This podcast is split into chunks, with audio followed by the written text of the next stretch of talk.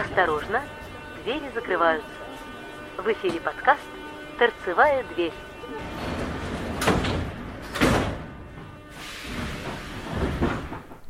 Доброго. Вот даже не знаю, доброго утра, дня, вечера или ночи, но доброго. У меня, кстати, сейчас ночь. Не просто ночь, а такая хорошая глухая ночь. Вот знаете, кто-то пишет подкасты в студии. То есть хорошая студия, микрофоны, звукорежиссер, микшерский пульт и вообще все такие серьезные, сидят, обсуждают серьезные проблемы или пытаются обсуждать несерьезные проблемы. Кто-то пишет подкаст дома. Просто обычный микрофон, компьютер, кто-то пишет на телефон. А я вот сейчас этот подкаст, вы не поверите, но я пишу его в депо. Я сижу в вагоне поезда 765 серии Москва 2019. Движение на линии уже закончено, все поезда в депо, свет погашен, бортовое питание выключено, уборщица уже прошлась, собрала мусор и помыла полы.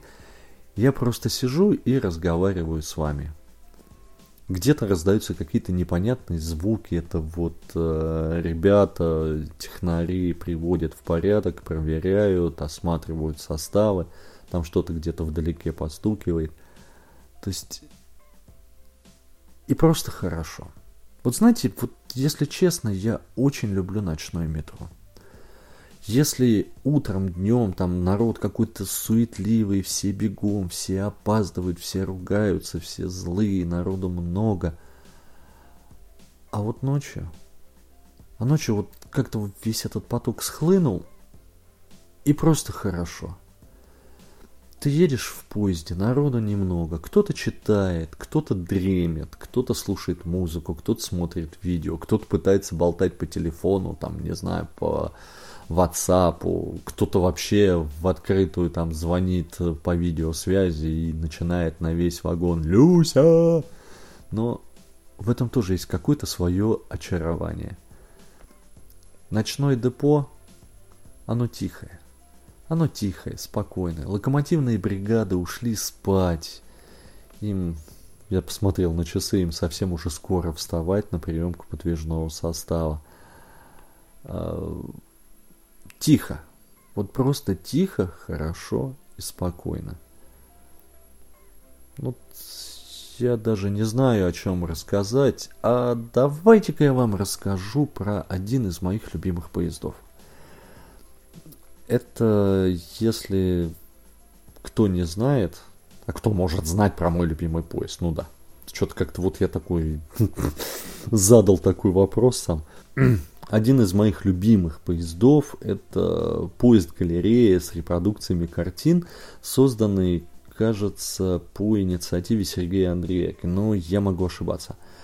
А дело в том, что это первый поезд, или первый именной поезд, вагоны которого имеют конструктивные отличия от стандартных. А все пять вагонов состава снаружи обклеены цветной пленкой с изображением цветов, фруктов, рек, деревьев – вот и по сравнению с обычными вагонами э, отсутствуют окна и двери с одной их сторон.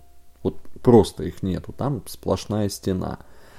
На их месте расположены картины, над которыми добавлено освещение. Ну, в принципе, висит картина, ее надо, конечно, подсветить. Но это действительно выглядит очень красиво, и я очень люблю этот поезд. Э, по-моему, он был запущен в 2007 году, что ли. Ну, я так на вскидку сейчас даже не скажу.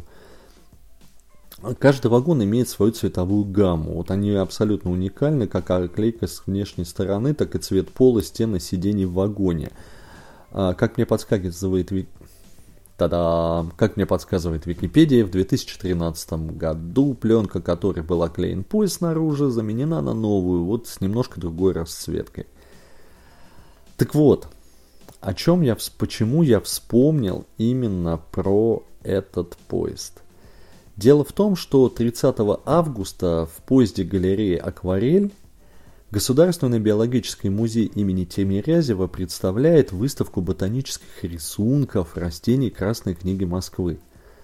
Выставка в поезде галереи состоит из пяти разделов. Первоцветы, водные, луговые и ягодные растения, Колокольчики. Тема выбрана абсолютно не случайно. Луговые и водные растения наиболее широко представлены в мегаполисе, их можно будет увидеть в зеленом и синем вагонах. Коричневом вагоне расположились колокольчики, они наиболее уязвимые находятся под охраной. А вот в сером вагоне будут представлены первоцветы. Эти растения первыми появляются весной в зонах отдыха горожан и нещадно истребляются ими из-за красивых цветков. Что печально.